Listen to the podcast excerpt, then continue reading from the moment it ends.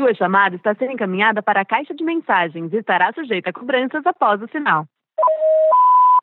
Após o sinal, fale o seu nome e deixe o seu recado. Hola Jenison, eh, soy Edurne desde Bruselas. Estoy intentando contactarte por Skype, pero no encuentro bien tu nombre. Eh, no sé si me puedes enviar un email o intento llamarte por teléfono un poco más tarde. Un abrazo, chao.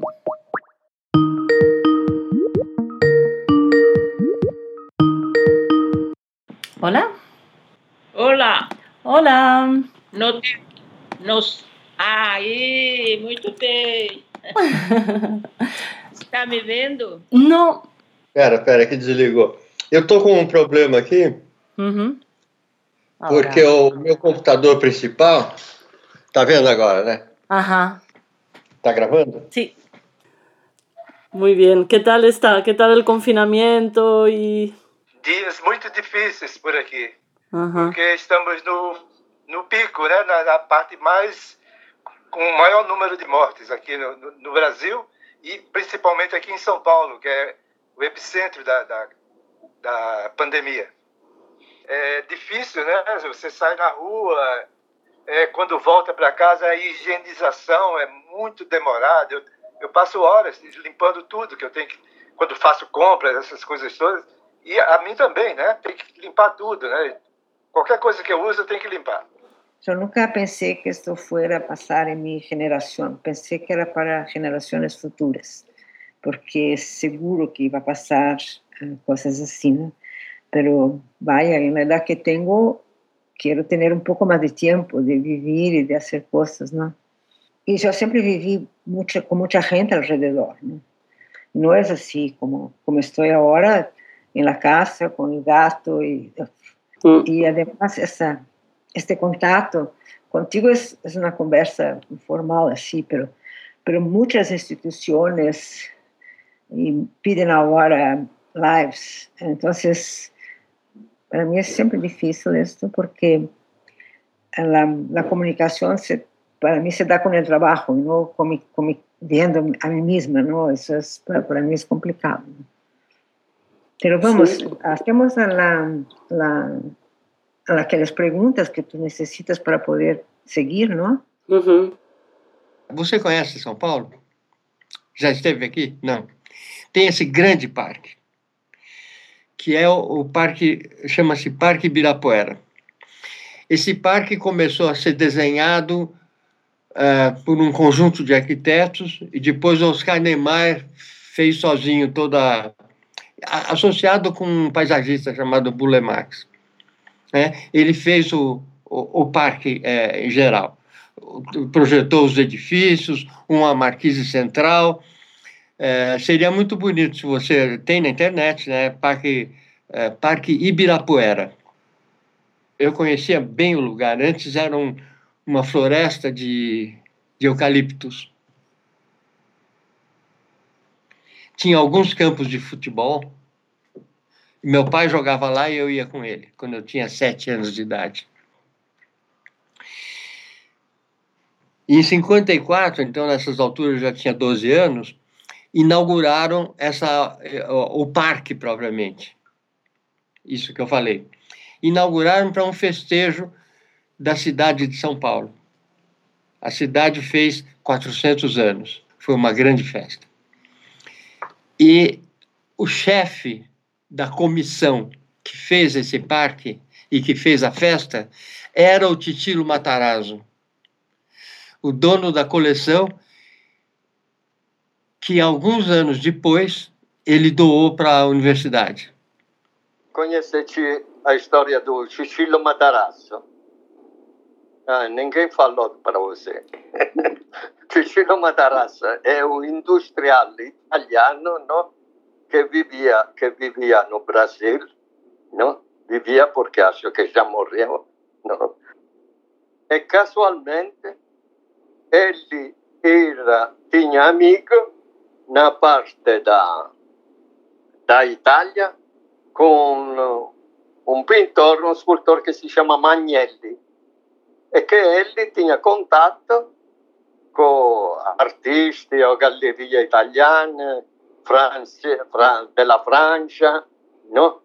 E aí praticamente se, se estabeleceu uma, uma coisa muito estranha, vamos dizer. Não estranha, ou, ou rica para o Brasil. Porque Chile tinha, tinha dois, dois fatores. Um fator é que o Chile tinha muito dinheiro, podia comprar qualquer coisa. Não interessava se custava mais ou custava menos. E outra, que o Magnelli é que ele fazia uma boa escolha. Vamos dizer, é uma casualidade própria, não é uma coisa programada ou escolhida. A um dado momento, dopo de um certo período, não me lembro bem quanto tempo faz, então o Cicillo doou para, para a universidade. Aí que foi a salvação e que foi a base vamos dizer, da nascida do Museu de Arte Contemporânea. E como a universidade não tinha onde colocar a coleção, ele emprestou por 90 anos um pedaço de um dos edifícios. O edifício que hoje é o edifício da Bienal. Você não conheceu o museu, né? Não, né? O MAG, ele tinha uma sede antiga que era, eh, ocupava a parte dos fundos do mesmo prédio da Bienal. Prédio da Bienal é um prédio muito comprido e muito bonito. Amo, amo demais esse prédio. O prédio da Bienal é lindo demais. E para instalações é uma, é uma maravilha. Eu, eu passaria anos ali, morando ali dentro, fazendo instalações diferentes. O acesso para o, para o, o Museu de Arte Contemporânea, o museu ficava no terceiro andar do prédio. O, o MAC, nos anos do Zanini, esteve localizado no terceiro andar do edifício da Bienal, na sua extrema, numa das suas extremidades, ah, na parte dos fundos, a parte que dava para a rampa, ah, que era o único acesso ao museu. Todos, raros, raros de nós usavam elevadores para ir ao MAC, a gente subia a rampa e... Uhum. O MAC nos criou. Os artistas de São Paulo e um pouco do Rio, da minha idade, eu tenho 77 hoje, na época nós tínhamos o quê? 30, uh, fomos criados pelo MAC. Nosso pai chama-se Walter Zanini. O que eu faço nunca teria sido chamado de arte. Não fosse inicialmente o Zanini e hoje vocês. O Zanini, quando veio, voltou para o Brasil uh, e assumiu a direção do Museu de Arte Contemporânea, ele depois ele me disse isso, que ele precisava conhecer os artistas. Ele não tinha estado oito, oito ou nove anos fora do Brasil. E, então ele queria conhecer os artistas mais jovens, as gerações que estão aparecendo. E que é uma e o que ele fez foi organizar uma exposição um, com o acervo do MAC que que ele colocou numa Kombi Volkswagen e, e levar, ele levou para Porto Alegre. Eu não sei se ele levou para Belo Horizonte também, eu acho que sim. Mas ele, é, o contexto era um, transportar uh, o acervo para outros lugares. Mas e nessa nessa visita a Porto Alegre foi que ele me conheceu. Aí durante esse período, esse Zanini começou a cuidar da coleção. Ele não tinha funcionários, trabalhava ele a mulher dele, que não era contratada, e um motorista, um motorista de uma obra da cidade universitária começou a ajudar e acabou sendo contratado e virou a figura principal do museu. Irone. É, Irone praticamente era o único operário que o MAC tinha. Era a função que ele tinha um contrato com a universidade Acho que não era nem do museu, acho que era como autista, não, uma coisa assim. Motorista, acho que era motorista do museu, não? Só que não era o motorista, é claro. É este, é que, que é o belo da, do, do período, não? Ele era motorista, mas não era um motorista, porque ele montava também na exposição, arrumava a luz. Aprendi muito com ele também.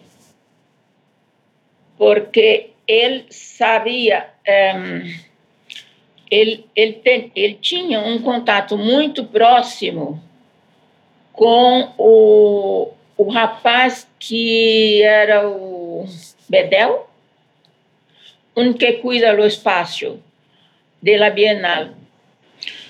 Então, o seu Irone aprendeu com esse senhor a forma de montar, por exemplo, uma gravura que tinha que fazer passe-partout, sabes? Passe-partout. Então, seu Irone fazia passe-partout das gravuras e eu ajudava ele no começo.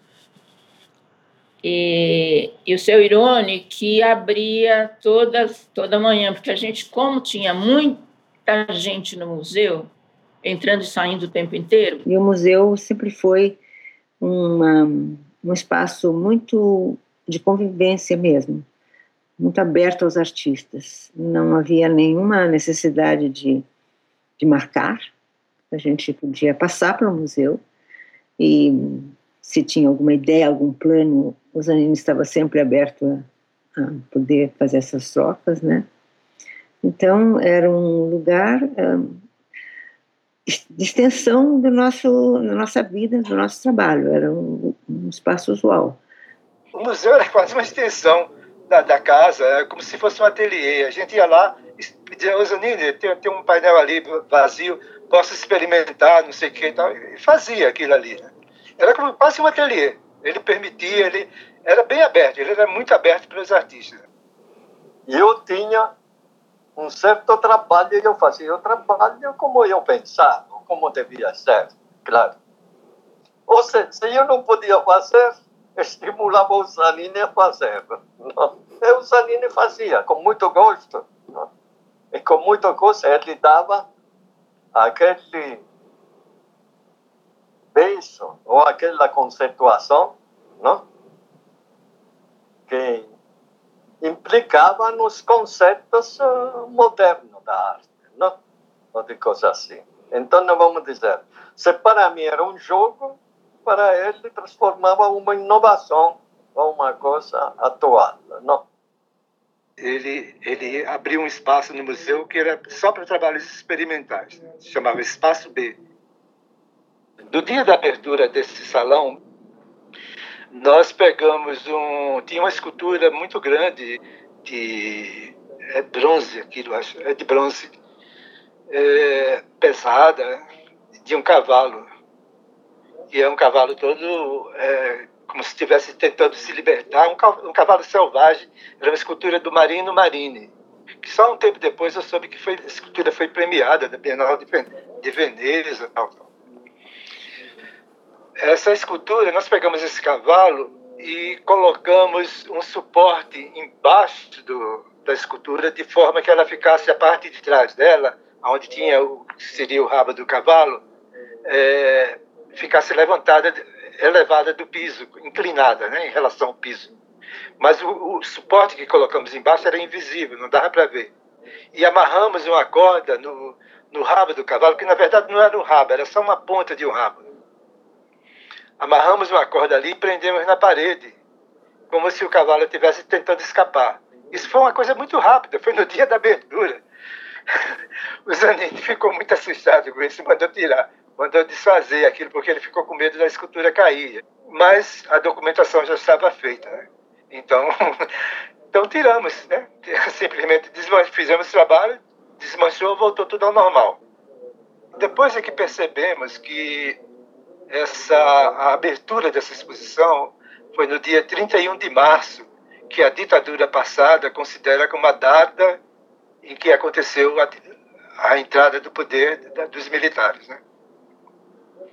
Foi muito legal, muito, muito bom, porque aconteceu um acidente, o Francisco se cortou na hora que estava cortando a corda, e ele se cortou o dedo, e começou a sair muito sangue, e fomos para a cozinha do museu, pra, da, no banheiro do museu, para fazer o, o, curativo né, disso aí.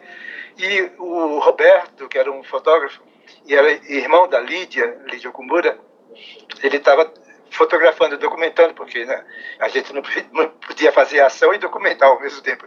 Ele ficou documentando isso e ele foi lá documentar o Francisco.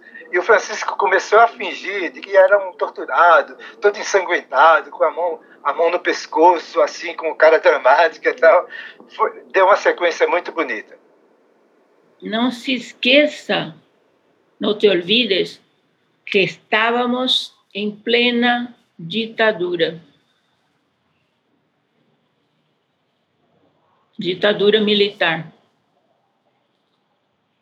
Eu nunca, nunca me ocorreu de ser censurado. Nós que estávamos lá na Jaque, nunca nos colocamos nesse problema.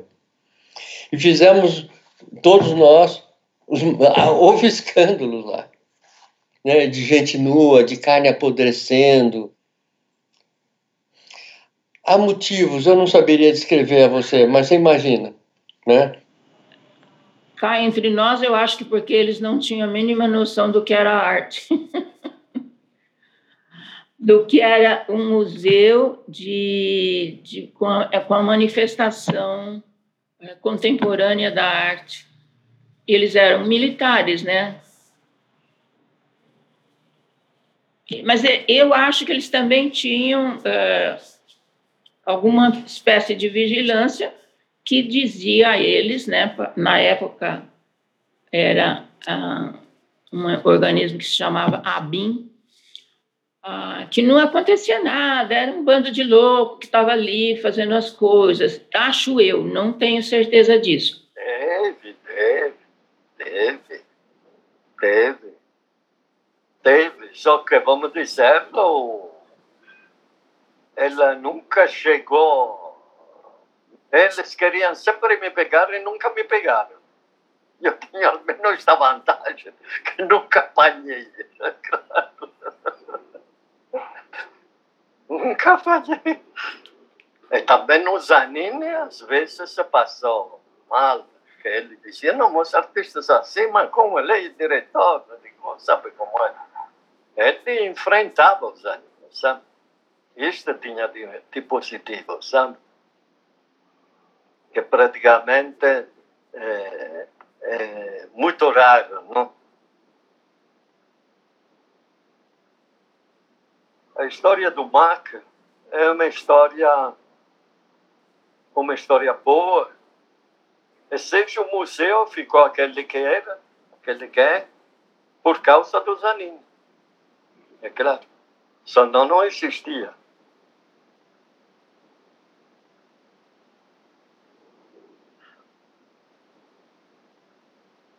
Bueno, pues creo que para, por el momento tengo mucho material. Solo me queda... Luego tengo que retrabajar todo este material. Sí, sabe, Durne, que tu obra es muy interesante porque es como, como, está, como si tú fueras ciega y estás palpando así, a ciegas, un edificio. Es un trabajo de ciega, ¿no? Mas você vai ver en São Paulo? Me gustaría, pero ahora con lo del COVID no sé si va a ser posible.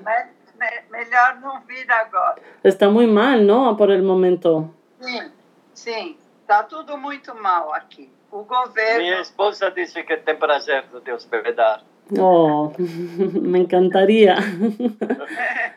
Não, quando você vier, aí a gente se, se conhece pessoalmente. É. En teoría iría para la inauguración de la Bienal y quizás antes para poder trabajar un poco, pero, mm, pero no se sabe, no, no, sé, no sé cuándo voy a poder viajar a, a, Brasil. Aquí ya está ah. bajando por el momento, vamos a ver cómo, qué ocurre, pero... É, uma vez para. Não, é sim. Quando não tiver mais Mesmo, mesmo se não para, não tem problema. Já. Uma mais, outra menos. Ah, dona, ó. Ela está fazendo ironia. Já, já. Tá bom. Ei, arte não precisa, não, não, não pode ser, não pode ter medo.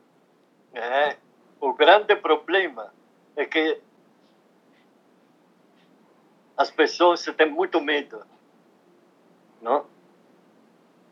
Medo seja para dizer, seja para fazer, é claro vamos dizer, em arte, que seria uma atividade livre ou de coisa assim, Ah, Para muitos, ah, vamos dizer, é uma atividade restringida e um determinado assunto, de coisa assim, tudo coisa.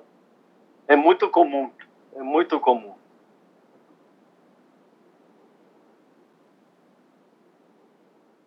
Bueno, Donato, le tengo que dejar porque ya llevamos un buen rato y me tengo que marchar. Está.